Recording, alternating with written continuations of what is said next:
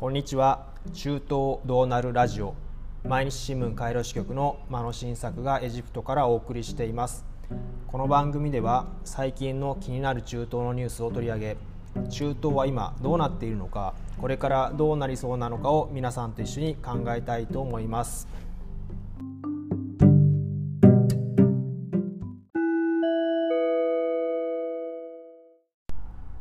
それでは第11回目始めます。今回の気になるニュース。大きいテーマを一つお話した後に最近のニュースを短くお伝えします。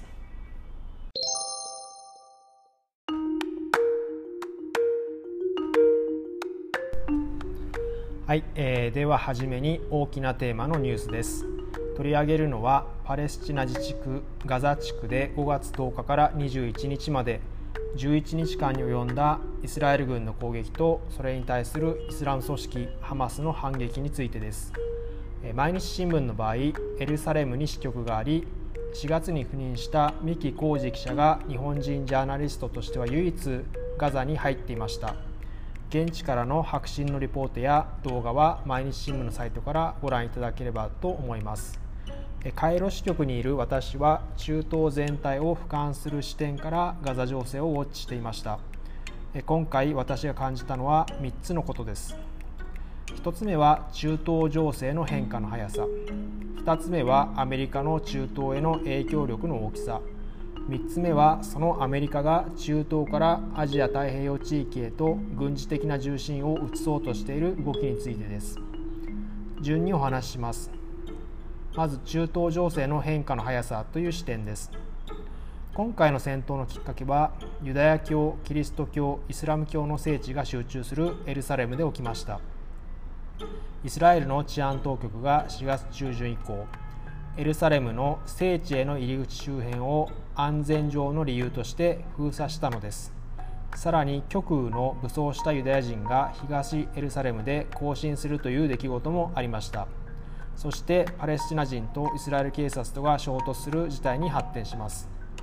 5月の初めには東エルサレムのある地区に暮らすパレスチナ住民に住民に立ち退きを迫るイスラエル最高裁の命令も出て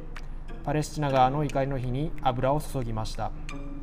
こうした中でガザ地区を支配するハマスがイスラエルへロケット弾を撃ち込み一連の戦闘が始まったのです。さてこのように聖地エルサレムが発端となったことから今回イスラエル対イスラム諸国という対立構図が浮かび上がりました。イスラム教徒からすると預言者ムハンマドゆかりの聖地をイスラエル当局に蹂躙されたことになるからです。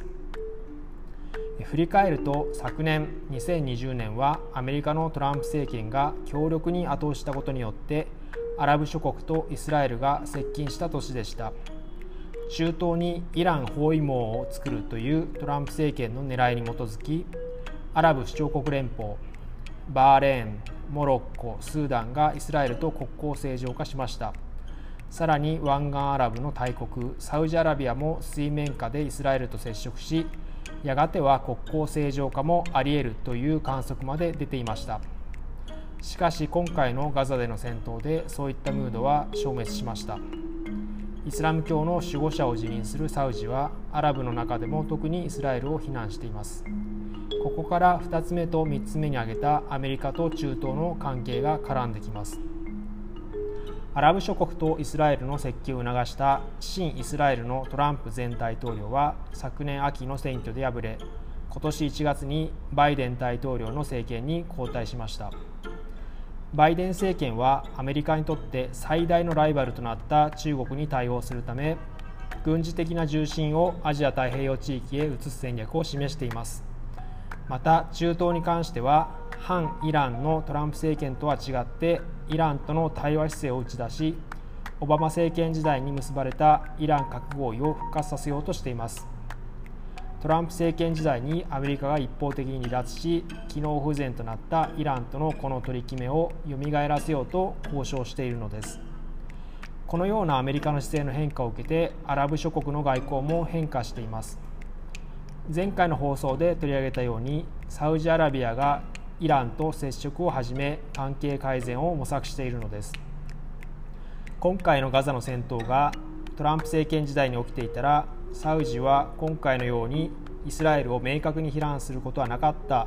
のではないでしょうか。ここにアメリカの影響の大きさを感じます。ただ3つ目に挙げたアメリカのアジア太平洋シフトはスムーズにいくかは分かりません。人道外交を旗印とするバイデン政権ですが今回のガザの戦闘ではイスラエルにすぐには圧力をかけず国際社会の批判を浴びました。最終的にはイスラエルのネタニヤフ政権から停戦を引き出してメンツは保ちましたがイスラエルというアメリカにとっての急所を改めて示したとも言えます。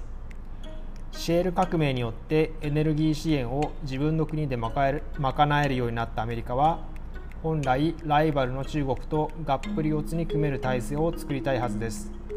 しかし中東の安定は容易ではなくわずかなバランスの変化で事態が動いてきます。今回のガザでの戦闘によってもアメリカが中東からシフトしていきたくても簡単にはできない現実が露呈されたように思いました。ガザの戦闘に関するお話は以上です。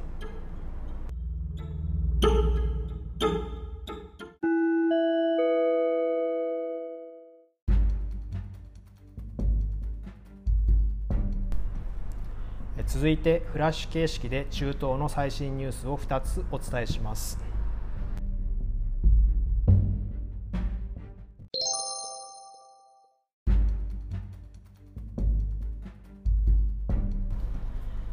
まずはイランです、6月18日に投票があるイラン大統領選挙で候補者が7人に絞り込まれました穏健派の有力候補などが軒並み失格になり保守強硬派の最有力候補であるライシ司法府代表が優勢となった形です。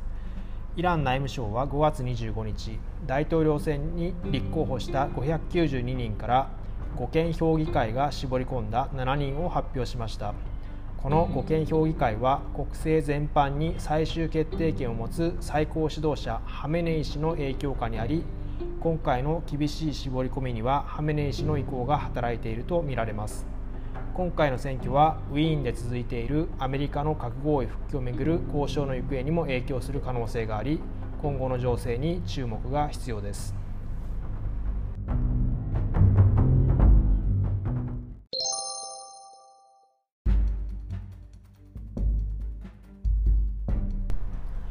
続いてはシリアです。内戦が続くシリアのアサド政権の支配地域で5月26日2014年以来となる大統領選挙が実施されました。3人の候補の争いでしたが実態はバッシャール・アサド大統領の政治的正当性をアピールするための信任投票に近くアサド氏が圧勝しました。シリアでは2000年に亡くなった父ハフェズ・アサド氏との親子2代で半世紀に及ぶアサド家の長期支配が続いています。2011年のアラブの春をきっかけに始まったシリア内戦ではアサド政権が国土の約7割のエリアで支配を回復しほぼ勝利を収めています。ただトルコが支える反体制派とイスラム過激派は北西部イドリブ県に立てこもりアメリカが支えるクルド人勢力が北東部一帯を支配しています。3つに分裂した国を元通りにするための政治対応は行われておらず内戦が完全に終結する見通しは立っていません。